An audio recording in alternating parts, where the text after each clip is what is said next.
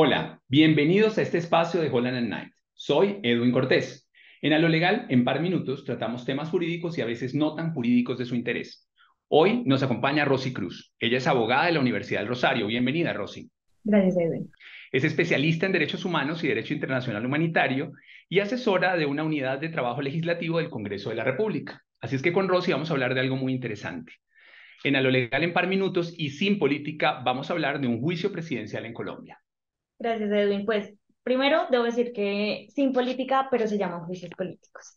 Y los juicios políticos surgen de dos teorías básicas del derecho y es la separación de poderes y el principio de check and balance eh, o sistema de pesos y contrapesos, en el que básicamente los poderes del Estado se autocontrolan entre sí para que ninguno vaya más allá de sus funciones.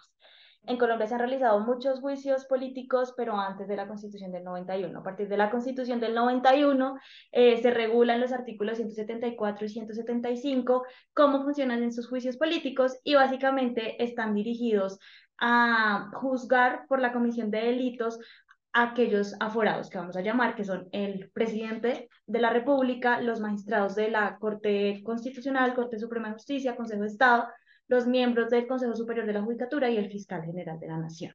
¿Cómo funciona el juicio político? Nada, básicamente inicia eh, por una denuncia o una queja que se radica ante la Comisión de Investigación y Acusación de la Cámara de Representantes.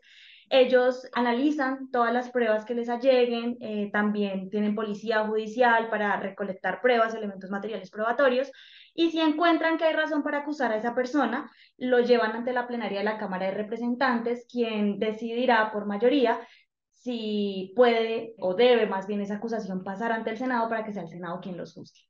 ¿Y en qué consiste la actuación del Senado? ¿Qué puede hacer el Senado? Esto depende de dos cosas. Primero, si se trata de delitos comunes, es decir, un homicidio, un hurto, o si se trata de delitos que se cometen con ocasión al cargo. Pero, en principio, la decisión del Senado eh, puede ir hasta destituir a la persona de su función. Y en relación con sus condenas, ¿quién condena?